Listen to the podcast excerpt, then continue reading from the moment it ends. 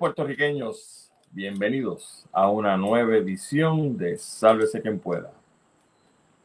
Primero que nada, muchas, pero muchas felicidades a todas las madres puertorriqueñas, a las madres caribeñas y por supuesto a las madres latinoamericanas que nos honran todos los domingos al ver nuestro programa.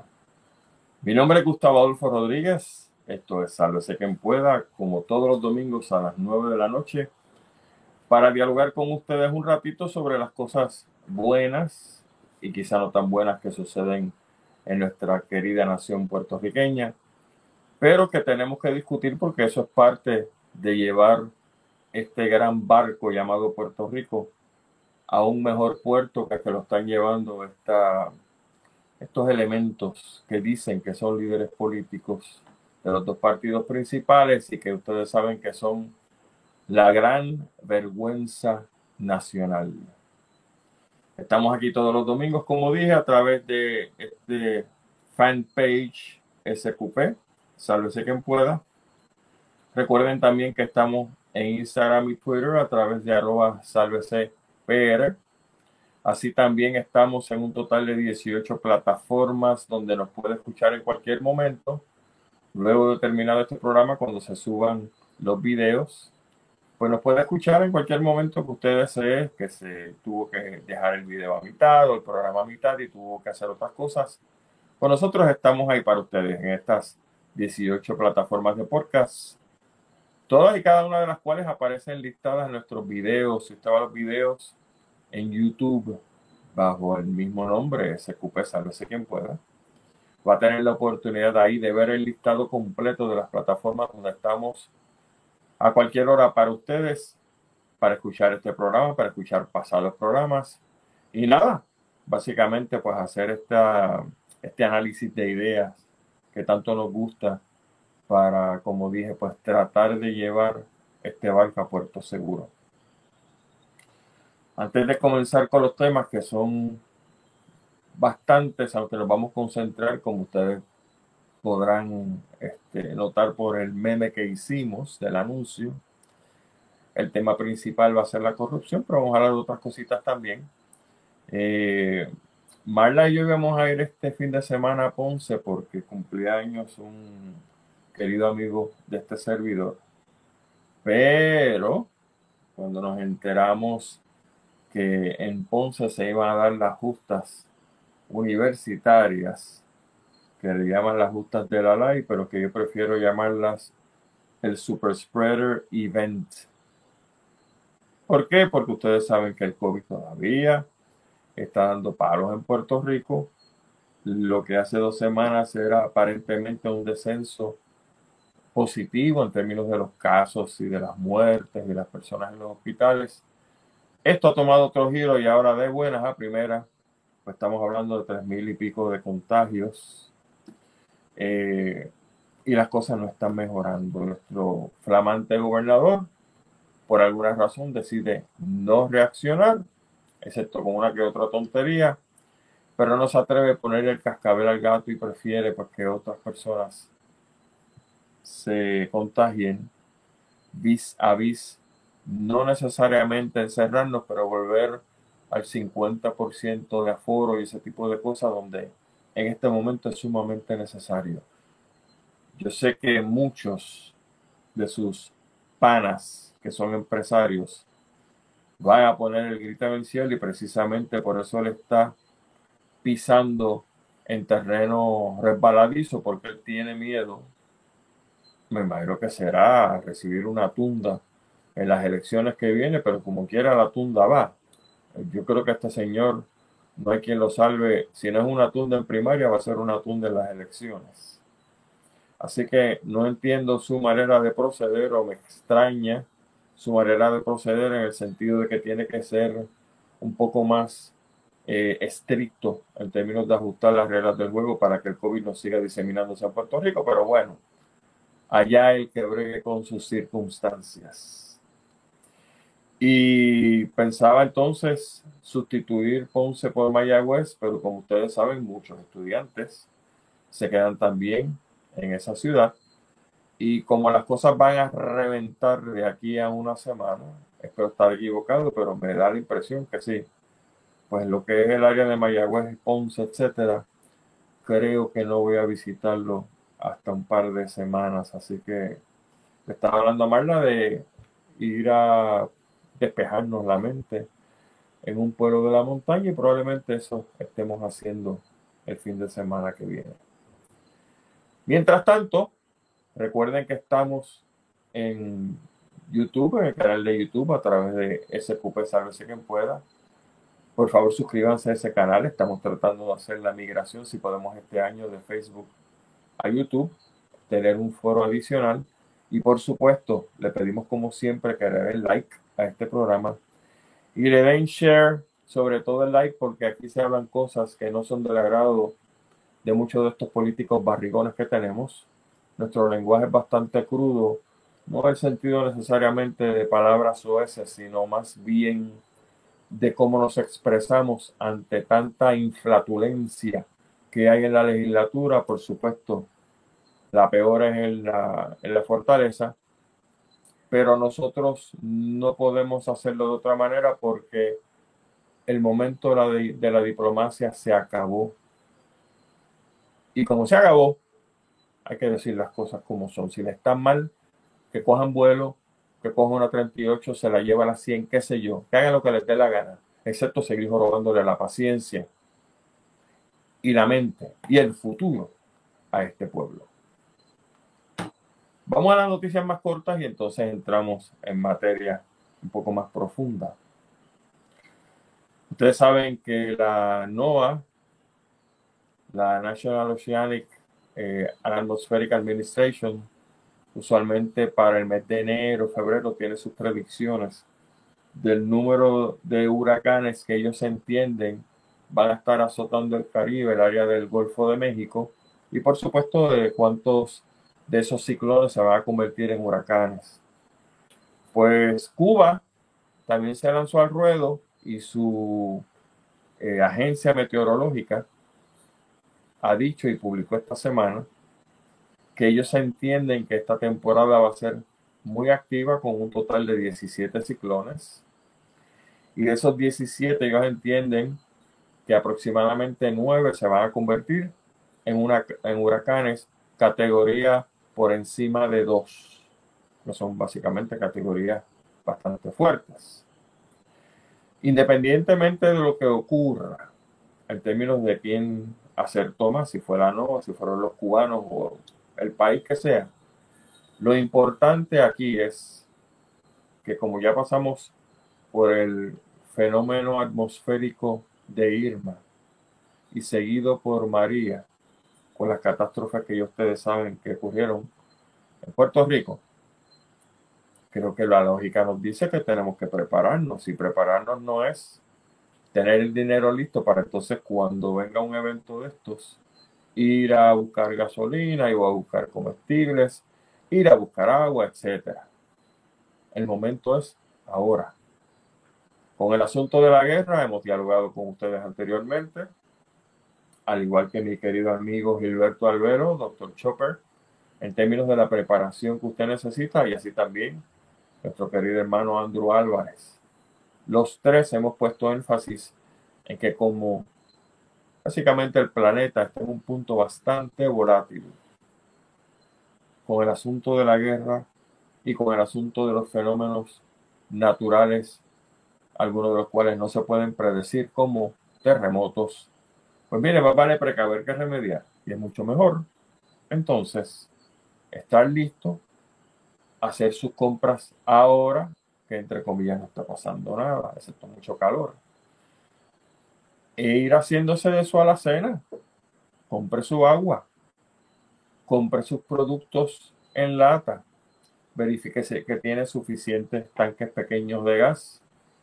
Verifique si tiene suficiente gasolina almacenada, que la gasolina tiene un periodo de vida algo corto, quizá unos 6, 4, 6 meses, pues no importa. Entonces, cuando llegue ese momento, si tiene la gasolina que se le va a dañar, entre comillas, pues a su carro. O sea, hay maneras de que usted puede circular todo eso, ¿no? Pero el momento es ahora, queridos hermanos puertorriqueños. No dejarlo para último y recuerden estos preparativos tiene que diseminarlos con sus familiares. Si usted tiene hijos, si tiene sobrinos, hable sobre esto. Que no se pongan vagonetas, que no es después aparecerse en su casa porque se le fue la luz y el agua y todo se dañó. Y entonces ahora pues dependen de usted para usted poder alimentarlos y proveerles algunas cosas. El momento de prepararse es ahora. Obviamente sabemos que la inflación está bastante alta, pero no hay alternativa. No es que usted salga a hacer una compra de 400, 500 dólares, pero vaya haciéndose de sus productos. Tenga en su casa un listado que lo pone al lado de la alacena con el producto que usted compró y la fecha de expiración y entonces, como dijimos en un programa anterior, esos productos que se expiran más pronto, usted los pone al frente y los productos nuevos con fecha de expiración más tardía, pues lo pone atrás y lo va moviendo hacia el frente. Así es como se hace. Y básicamente de esa manera usted se garantiza que, va a poder, por lo menos, ¿verdad? Eh, sobrevivir con bastante facilidad para unos 20 o 30 días. De otra parte, una noticia de lo más interesante que cuando uno la lee, se pregunta dónde está la cabeza de esos políticos de los cuales vamos a hablar ahorita. ¿A qué me refiero? La Comisión de Recursos Naturales de la Cámara de Representantes está evaluando darle inmunidad a las personas que se va a radicar una acción civil en contra de ellos por haber invadido la reserva estuarina de Bahía de Jobos, porque la Cámara de Representantes quieren que ellos hablen y les diga quiénes fueron las personas que les dieron los alegados permisos fatulos. Y yo me pregunto si usted tiene que dar inmunidad para una cosa como esta, cuando el permiso dice quién lo firmó. Y obviamente ese permiso fue procesado por alguien. ¿Por qué usted tiene que dar inmunidad a una persona que va a llegar básicamente a tirar la toalla porque no hay manera de justificar que usted esté en un área que usted eh, se metió sin ningún tipo de permiso. Cuando los permisos dicen claramente quién fue el que la autorizó. Y en la OPE y en el Departamento de Recursos Naturales, porque me consta, ahí están los tractos de quién evaluó un permiso y cuál fue el resultado de esa evaluación. Bendito, pero si en la página del CIP del gobierno de Puerto Rico aparece eso. ¿Por qué tiene que darle inmunidad del gobierno de Puerto Rico, en este caso la Cámara de Representantes, a gente que va a decir cosas que están en los permisos? ¿Qué es lo que hay aquí? Que vamos a seguir tirándole la toalla a los violadores de la ley a la gente que invade terrenos, en este caso a gente pudiente. Estamos hablando de Villa del Sol en Baja, ¿verdad? Vamos a seguir tirándole la toalla a gente pudiente, socolorle entonces a hacerlos todos inmunes. Por eso es que la gente no cree en estos malditos partidos políticos. Porque tú ves seguida que tratan de tajurear y de hacer las cosas de tal manera de que ninguno de sus panas responda ante la ley, con inmunidades, con prebendas y otro tipo de cosas que vamos a hablar sobre eso ahorita, precisamente. Mi sugerencia a la Cámara de Representantes, no sean malditos vagos. Pónganse a hacer su trabajo. Ustedes tienen investigadores o para qué tienen allí gente que trabaja en la oficina, ganándose qué sé yo cuánto la hora. ¿Ustedes de verdad, estos legisladores o legisladrones, no tienen investigadores ahí en las oficinas que puedan hacer ese trabajo? Que puedan determinar quién fue el que dio los permisos y sentarlos entonces en una vista pública bajo juramento para que digan qué fue lo que pasó? No, no creo. No creo que puedan ser tan imbéciles de hacer una cosa como esta cuando lo que hay que hacer es trabajarlo y se acabó el evento y la verdad siempre va a aparecer. Y de otra parte, y para cerrar el asunto del ambiente, nos llegan noticias muy críticas de que en el mes de abril la deforestación en el área del Amazonas, del pulmón del mundo, es tan y tan grave que se sigue rompiendo récord en términos de áreas deforestadas. Y en abril, o sea, hace un par de días atrás, literalmente, bueno, un poco menos de una semana, o algo más de una semana, se desforestaron en el Amazonas aproximadamente 400 millas cuadradas de bosque. Lo que viene a representar en términos, si lo comparamos con Puerto Rico, un 11%, 10 a 11%. Imagínese usted dividir en Puerto Rico en 10 pedazos y uno de esos pedazos los limpia completamente. No hay árboles, no hay vegetación, no hay nada. De eso es lo que estamos hablando aquí.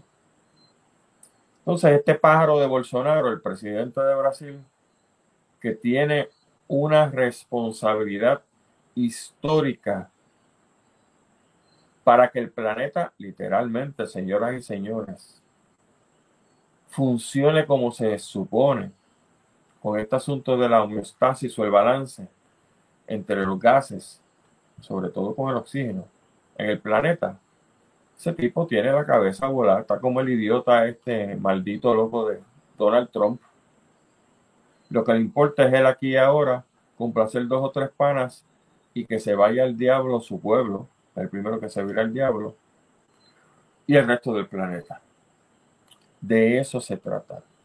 Y uno que está acá, en el Caribe, no tiene participación en las elecciones de lo que viene siendo el gran custodio del gran pulmón del planeta, que son las Amazonas, no puede hacer absolutamente nada, excepto como hacemos ahora. Llevar la información a ustedes, protestar, mentarle la madre al tipo este, feliz día de las madres al pajarraco de Bolsonaro, no podemos hacer más nada. Hay gente que hace, que tiene el dinero para hacerlo. Por ejemplo, tengo entendido que Leonardo DiCaprio está comprando terrenos en el Amazonas para privatizarlos para que no puedan hacer nada. Y tengo entendido que otras organizaciones alrededor del mundo lo están tratando de hacer. Pero mientras uno trata millonarios como DiCaprio y otras organizaciones van a cerrar negocios, en ese momento te están tumbando que sé yo cuántas millas cuadradas de bosque. Y puedes proteger pues tanto, porque a lo mejor el tipo que va a recibir la paga o que tú le haces la oferta dice que no. Que ahora es el momento de hacer mucho más dinero a través de la agricultura de otras maneras. Y mano, eso no le hace. Siguiendo con los temas, vamos a concentrarnos un momentito en Estados Unidos. Y digo un momentito porque, aunque este tema es bastante candente, no pretendo hacer eh, política a través de este programa con lo que voy a decir. Ustedes saben que el aborto en Estados Unidos es un tema que está sumamente caliente, no como Puerto Rico, que fue traído por los pelos por esta señora Rodríguez Bebe, porque aparentemente en su mundo paralelo el aborto es un gran problema en Puerto Rico y hay que resolverlo como sea. Por supuesto, ya no toca ninguna otra cosa que no sea el tema del aborto, pues porque como es una repulsiva derechista conservadora, pues su mandato divino en estas cabezas de la gente que Dios le habla y no sabe usted que probablemente es el diablo, pues entonces tiene que hacer lo que hace para proteger a los incautos como nosotros de no pecar. En este caso a las mujeres y en este caso que no pequen a través del aborto. Pues en Estados Unidos la cosa está mucho más candente porque aunque allí siempre ha habido estos grupos en contra y a favor del aborto. Y quiero hacer una aclaración. Siempre me ha fascinado la gente que está en contra del aborto y se declaran victoriosos porque un niño nace. Pero cuando el niño que nace, que en este caso lo van a obligar a nacer, pasa por vicisitudes en su vida, nace con una familia de, en una familia de escasos recursos, nace en una familia donde tienen un padre o una madre o ambos abusivos, degenerados, crecen para ser unos eh, adolescentes y adultos que le faltan cuatro tornillos en el cerebro debido a la manera como lo criaron, pues estos pajarracos que entienden que el aborto no debe ser porque es el gran pecado contra Dios, son los últimos en preocuparse. A ver, ¿cómo le fue ese niño? Y son los mismos que se viran y tienen orgías y hacen 40 malabares para no rendir lo que tienen que rendir ante Ayares y viven como pachas mientras piensan de que el resto de la humanidad está para servirle. Esos son. Esos son exactamente. Ah, y por supuesto, una vez el niño llega a la adultez y el niño se chifló porque estos HP querían que él naciera como quiera. Y el niño se chifla y el niño empieza a matar gente por X o Y, en un robo, una violación, qué sé yo, lo que sea. Ellos son los primeros que dicen, vamos a apretar el botón para que se lo lleve el diablo en una silla eléctrica o en una horca o que lo fusilen, porque todavía, no sé si usted sabe que hay estados donde fusilan a la gente en Estados Unidos, o que le pongan una inyección. Entonces son locos saliendo del problema, matando gente. Pero son locos también pretendiendo que la mujer no aborte porque es un pecado contra Dios. Como si matar un ser humano que está en la horca o fusilado o en la silla eléctrica o con una inyección, no, eso no es pecado contra Dios. Usted ve el problema de bregar con gente loca. Porque que yo me acuerdo, ¿verdad? Me perdonan. Yo me crié en la fe católica. Y a mí me enseñaron los diez mandamientos. Y los diez mandamientos, creo que era el sexto el séptimo, por ahí anda el asunto, hace tiempo no toco la Biblia. Decía, no matarás pero Dios nunca daba footnotes, nunca ponía notitas al calce.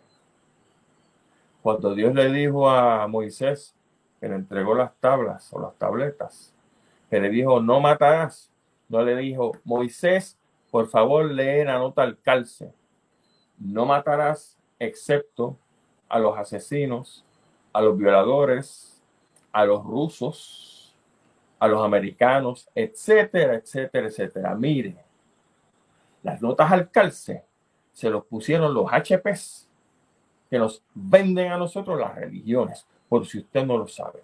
No todas, no todas son así. Pero como dije, lo peor que se puede hacer es bregar con locos.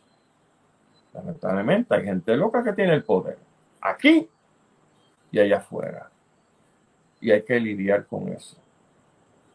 Pero como dije, este asunto del aborto está bien caliente en Estados Unidos porque al Tribunal Supremo de Estados Unidos, alguien allá adentro dejó cándidamente encima de un escritorio un memorándum donde los jueces estaban discutiendo la posibilidad por escrito de que se iban a revertir el famoso caso de Roe versus Wade, para hacer ilegal, el aborto a nivel de federal y que cada estado decida qué quiere hacer. Y usted sabe los estados republicanos qué van a hacer.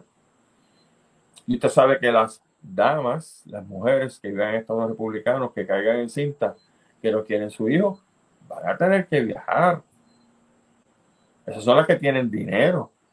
Porque las que no tienen dinero van a tener que recurrir a clínicas de aborto que ahora van a estar underground, guilla, y cuando es así, puede ser que la mujer se infecte dependiendo del tipo de, de aditamento que utilicen para abortar. Y la mujer puede morir y por eso están diciendo, no, si empiezan a declarar ilegal el aborto en muchos estados de Estados Unidos, usted sabe cómo están las muertes de mujeres pobres que no tienen otra manera de hacerlo porque no quieren tener el hijo que los malditos republicanos y vecinos adyacentes, cuando crezcan, no quieren saber de él. De hecho, crítica para la Iglesia Católica y para la protestante también. Siempre he dicho que cualquier papa, que cuando yo tenía mi época de procrear, tengo cinco hijos a propósito, si ellos querían que yo siguiera procreando, yo tengo la solución. Envíe un cheque a nombre de Gustavo Rodríguez por la cantidad más o menos de mil dólares mensuales desde que el nene tiene un mes hasta que tiene 18. Yo como me conformo con mil pesitos, me conformo. Y créalo que lo voy a utilizar en el niño. Pero usted sabe que no lo van a hacer. Eso es todo bla, bla, bla vamos a proteger la criatura. Sí, la proteges, pero te das la vuelta y no quieres saber un carajo de la criatura una vez te das la vuelta. ¿Verdad que sí? Y por eso, eso ha hecho que yo me aleje de ciertas religiones en mi vida, aunque yo sé que Dios existe. Yo no creo en Dios. Yo sé que Dios existe, que es bien diferente, ¿sabes? Lo voy a dejar ahí porque un día vamos a entrar en temas metafísicos aquí. Un ratito como científico. No como un tipo que se leyó cuatro tratados y se cree que es el apóstol X. Pero la iglesia no puede pensar así. Porque hoy día esto es billete sobre billete. ¿Tú quieres que yo lo mantenga? No hay problema. Como tú quieres que yo lo tenga, dame la manutención. Te tengo 10 si tú quieres. Va, muchacho. Y usted sabe que por los latinos, el varón latino es prolífico. Le encanta tener hijos donde quiera. Alguna mujer sí, pero la mayoría no. Tiene más juicio que el varón. Y así son las cosas. Y ahora la que hay en Estados Unidos es que estas personas que están protestando en contra de la decisión de lo que aparentemente va a ser el Tribunal Supremo de prohibir los abortos a nivel federal para que los estados se encarguen, pues saben que se le están metiendo en las casas a protestar, ¿verdad? ¿O usted no sabía eso? Y estrenaron 100 personas frente a la casa del juez presidente del Tribunal Supremo. Están averiguando las direcciones de todos y cada uno de los jueces del Tribunal Supremo que fueron o que se entiende que son conservadores, entiéndase republicanos, para ir a protestarle a la casa, para hacerles la vida imposible. El que crea que van a tener una nación unida llamada Estados Unidos de aquí a 30, 40, 50 años, usted está bien loco. Esta gente está rajada a mitad. Bien duro, con el asunto del aborto, con el asunto racial y por supuesto el asunto de estos republicanos que miran a las minorías como si, ya tú sabes, fueran servidumbre. Así que yo no vislumbro un gran futuro para los Estados Unidos y como independentista me encantaría de que mientras más rápido podamos salir de esa relación política, mejor. Dije política, no económica, porque hoy día las naciones pueden tener su independencia y con esa soberanía usted puede seguir tratando con quien usted quiera. Yo tengo amigos norteamericanos, ¿cómo no? Hay veces que los llamo Estados Unidos, gente con quien yo trabajé, gente muy decente. Y el creer que yo soy independentista y a su vez, lo que me huele a norteamericano, lo aborrezco y le corto la cabeza con un sable. Eso es de loco. Y yo no ando en esa área. Pero sí nosotros podemos tener soberanía y trabajar con Estados Unidos de tú a tú y con cualquier nación. Mientras Estados Unidos pues brega con sus problemas y empieza a pasar por lo que pasan todas las potencias históricamente en el mundo van para abajo. Así es, mis amigos. Creo que lo voy a ver, porque si tengo 65 y le sumo 30 más, 95, a llevo a 100, 105. Sí, yo creo que voy a ver eso. Me lo disfruto, ¿no? Porque sigue habiendo gente muy decente en esa nación. Pero los imperios tienen su nacimiento, suben, tienen su clímax, empiezan a bajar y estamos viendo el descenso de Estados Unidos como imperio y como nación, no sé si decir a las millas, pero yo lo estoy viendo. ¿Y usted? Y hablando de descenso, vamos al tema principal de esta noche, que es la corrupción. Con el permiso de ustedes.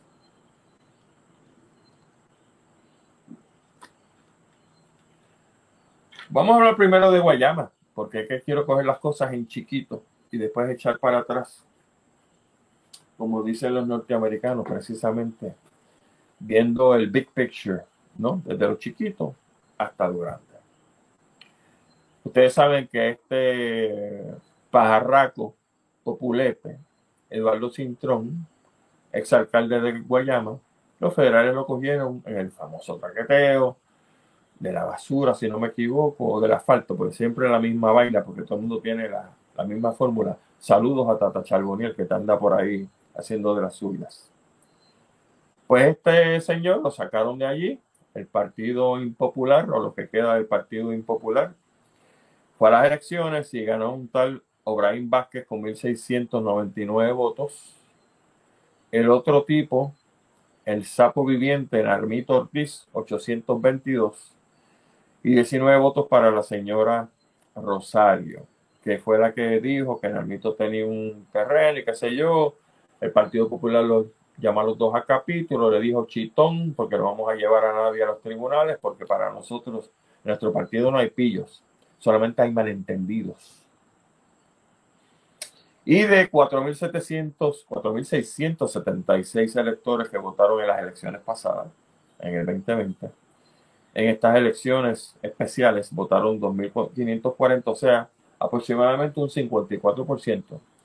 Y debe decirle que el 54% es muy bueno, porque usualmente en elecciones de este tipo especiales, la gente como que no le importa mucho. Algo que me dice que con la victoria de este señor O'Brien, O'Brien Vázquez, hay un segmento del Partido Popular o de la gente que lo sigue, ¿verdad? Que aparentemente se pasa a Tatito por donde no le da el sol y se está pasando a la directiva del Partido Popular porque por donde no le da el sol. ¿Por qué?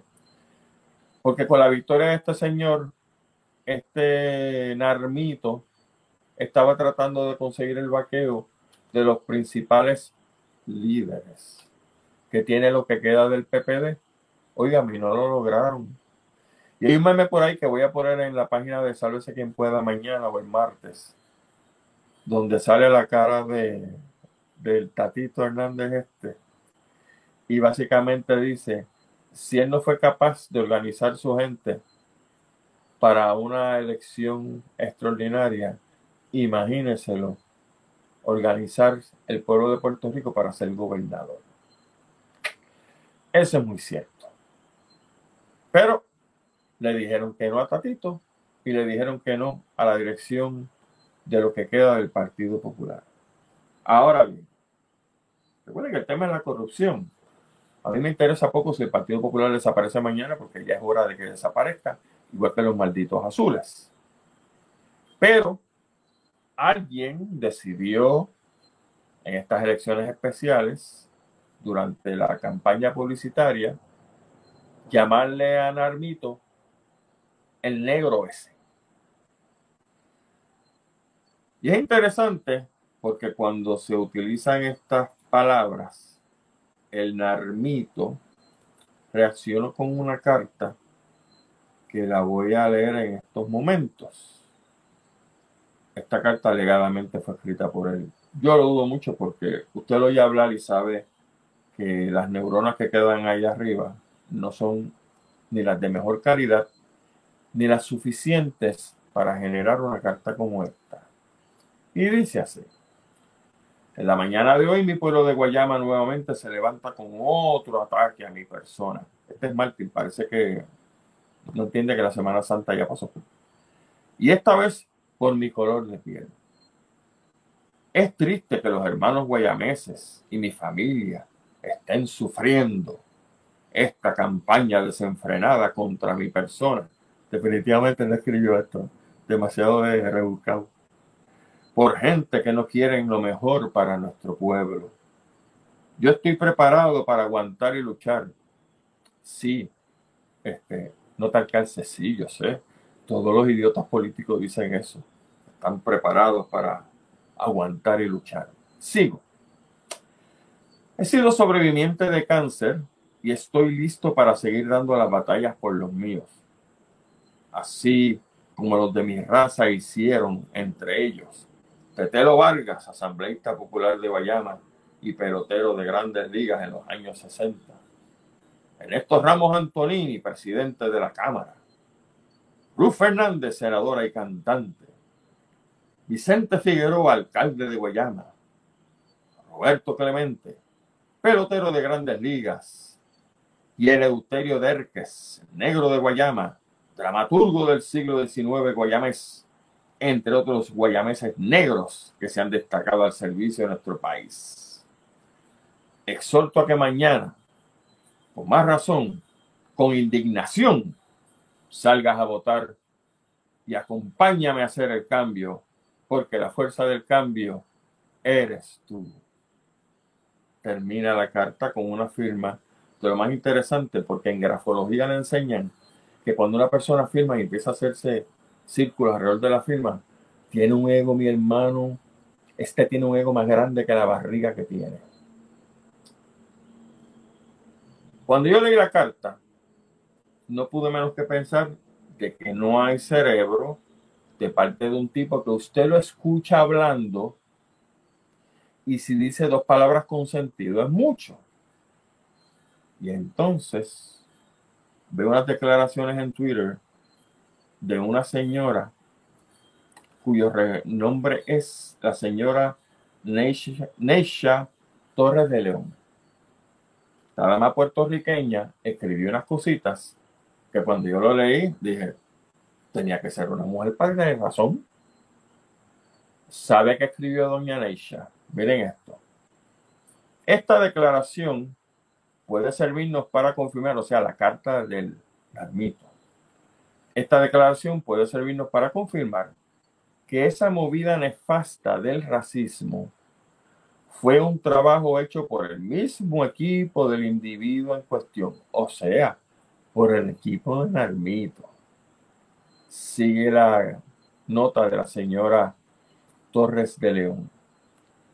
Muy poco probable que tras un ataque así te dé tiempo a incluir en tu declaración una clase de historia de próceres negros. Como dicen en los tribunales, I rest my case.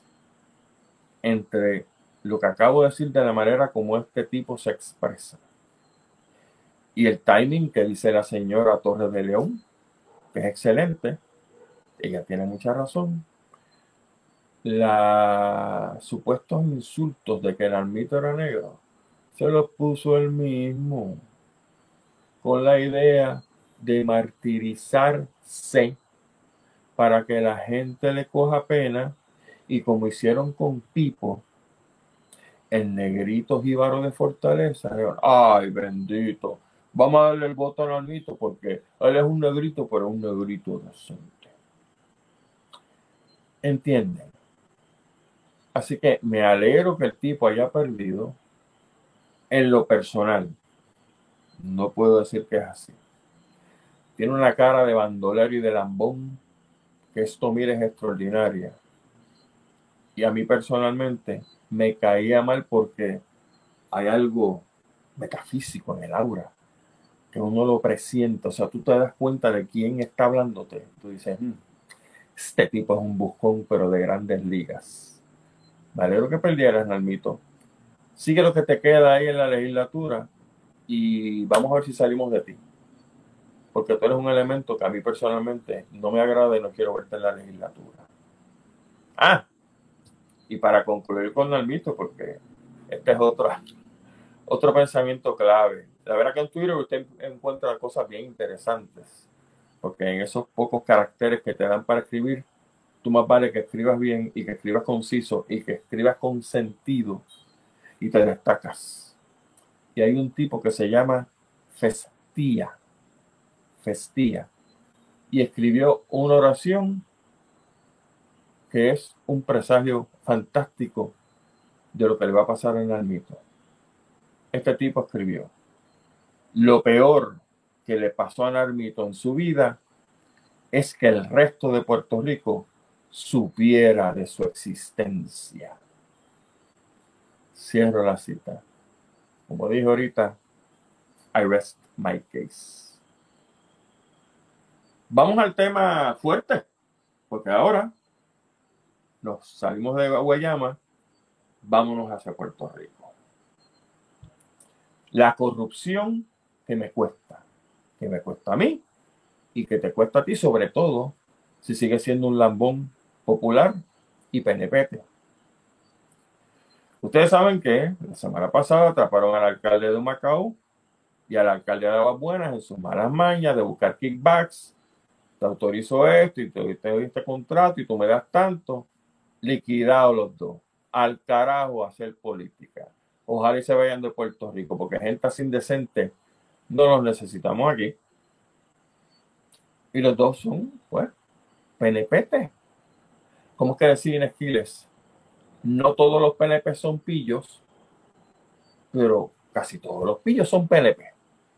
Mi amiga Esquiles la pegó.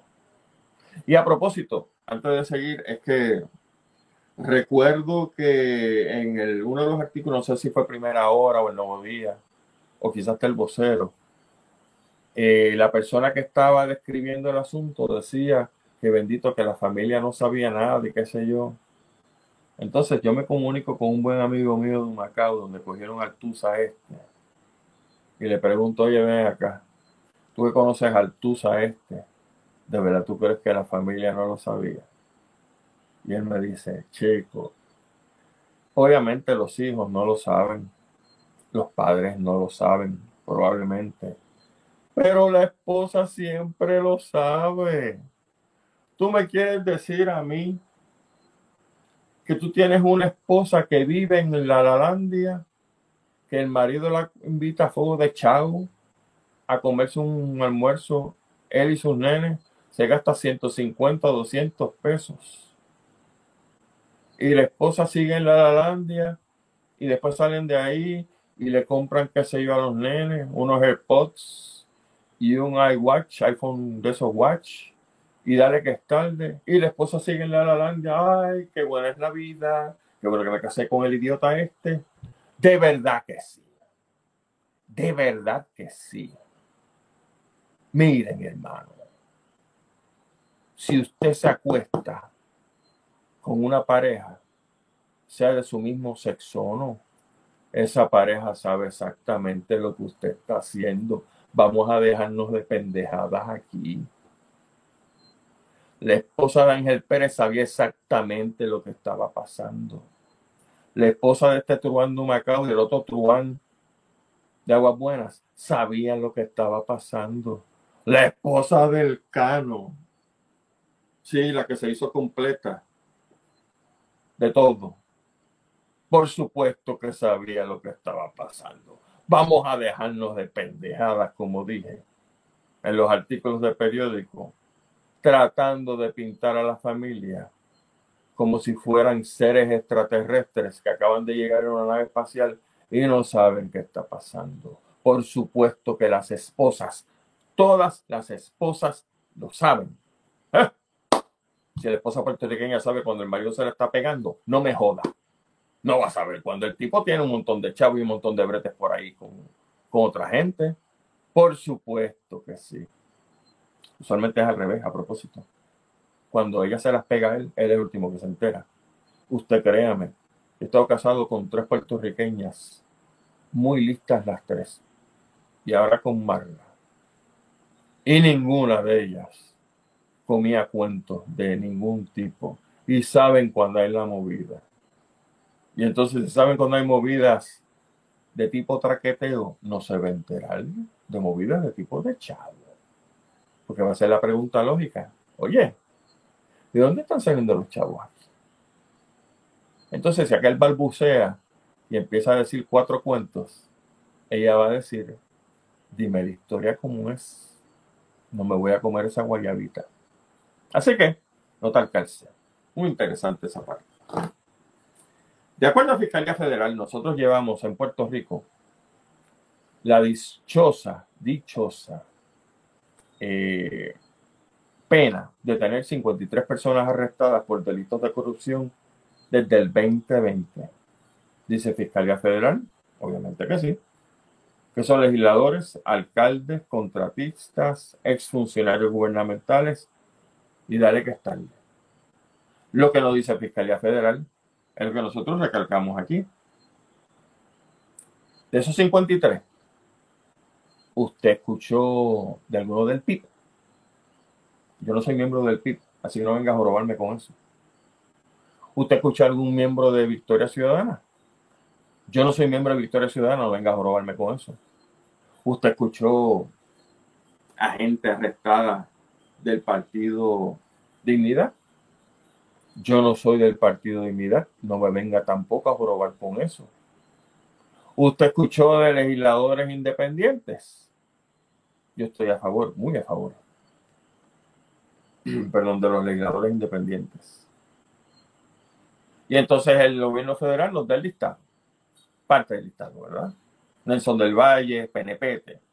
Félix Cercano Delgado, PNPT. María Milagro Charboniel, Cristianeta, PNPT. Ángel Pérez Otero, PNPT. Eduardo Cintrón, Populete, el de Guayama. Javier García, que lo acabamos de mencionar, PNPT. Renaldo Vázquez Vargas Rodríguez, exalcalde de Humacao, PNPT. Julia Kelleher, Dios me la bendiga. Ugly American, 100%, PNPeta. Radamés Benítez, ex ayudante del alcalde de Trujillo Alto, Populete. De hecho, el alcalde de Trujillo Alto apareció, yo no sé, no tengo idea. Joseph Fuentes, el amigo de Pipo, el jíbaro negro de Fortaleza de los carros de Tartalao, que ahora tampoco niega a sus amigos. No, yo no sé, no sabía nada. El mismo libreto idiotizado de Pedro Rosselló. ¿Se acuerdan de Pedro Rosselló cuando decía lo mismo? Tráiganme las pruebas. Yo no sé nada. Tráiganme las pruebas. Gracias a Dios que ese bipolar tuvo la inteligencia de irse para el carajo de aquí. Y que se quede por allá. Y que se muera por allá. Y que sus restos se queden por allá. Porque ese es un tipo que mal puertorriqueño, o sea, puerco-riqueño, y esos no nos necesitamos aquí. Pues, José Fuentes, el del Super PAC, PNP. Aquí viene el mambo de esta noche. Vamos a ver si lo puedo cubrir en cuanto en cinco minutos. Si no, lo sigo la semana que viene porque esto no ha terminado. Isel Maces, fundadora y directora ejecutiva de la organización sin fines de lucro, Sembrando Sentido, que focaliza en prevenir la corrupción en la isla y ha presentado enmiendas al Código Anticorrupción, dice que anualmente se pierde en Puerto Rico entre 740 millones a 3 billones de dólares solamente en corrupción. Oigan, si nosotros tuviéramos 3 billones de dólares adicionales para hacer las cosas como hay que hacerlas aquí, su tren delantero en su carro estaría en mejor condición, sus gomas estarían en mejor condición, las luces de este país y los semáforos estarían en mejor condición. Los fucking peajes habría que pagarlo. Tú tienes 3 billones de dólares, puedes hacer muchas cosas. No tienes que tener a estos huelestacas que vienen de afuera a cobrarnos nuestros chavos a nosotros, disque para mantener estas autopistas. Ese mismo grupo, señoras y señores, puertorriqueños todos, destaca que las áreas a fortalecer para prevenir la corrupción son tres cosas. Erradicar el inversionismo político. Segundo, revisar el código anticorrupción. Y tercero, revisar las leyes relacionadas con el sistema electoral. Bien fácil, nos dieron la solución, la receta está ahí.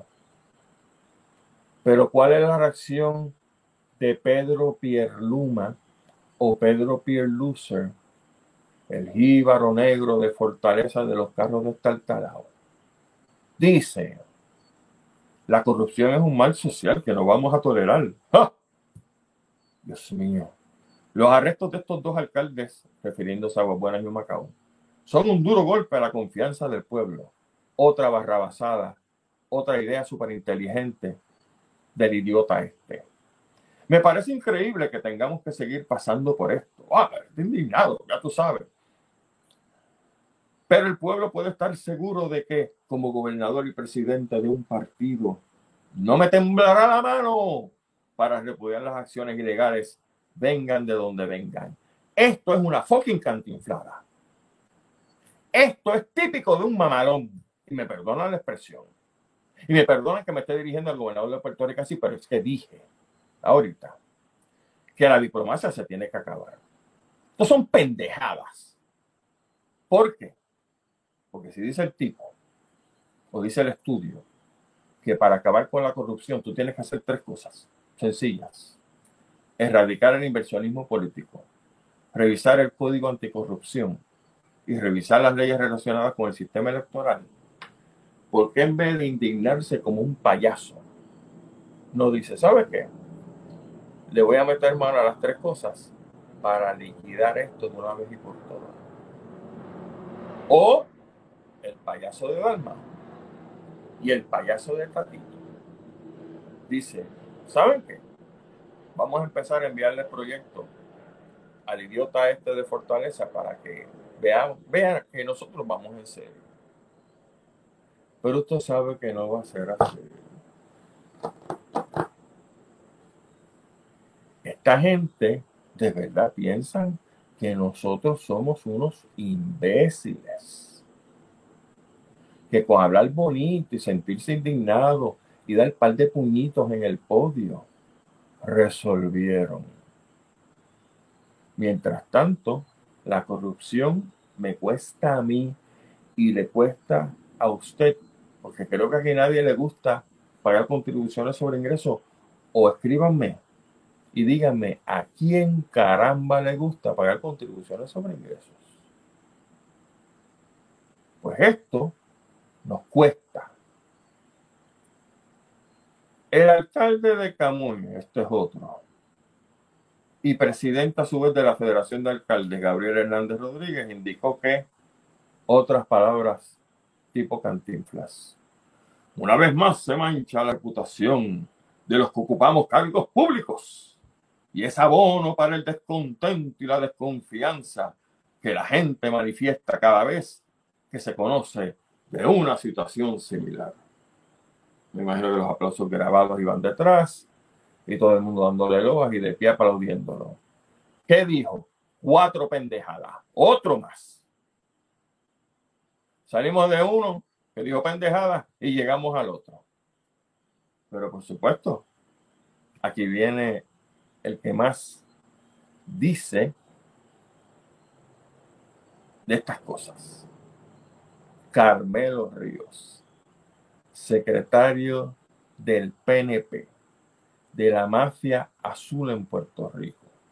¿Qué dijo él?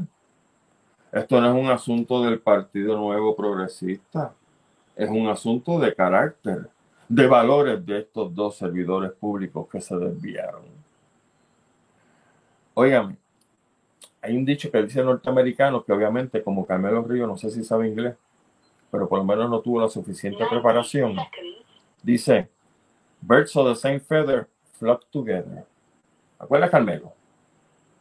Y hay un dicho en Puerto Rico que dice, dime con quién andas y te diré quién eres. No, esto no son faltas personales. Esta es la falta de un maldito partido político que tiene en su centro un montón de pillos que se rodean a su vez con un montón de pillos porque por los iguales se atraen. Y como me están diciendo que me tengo que ir, el domingo que viene vamos a continuar con esta parte porque esto no es solamente la corrupción que nos cuesta, sino otra parte que aparentemente pasó por el plato de un montón de gente y no lo vieron para que se indigne de que esto va mucho más allá de corrupción. Amigos, ahora entonces hasta el domingo que viene. Mi nombre es Gustavo Adolfo Rodríguez. Nos vemos el domingo que viene en otro programa de Sálvese quien pueda a las 9 de la noche.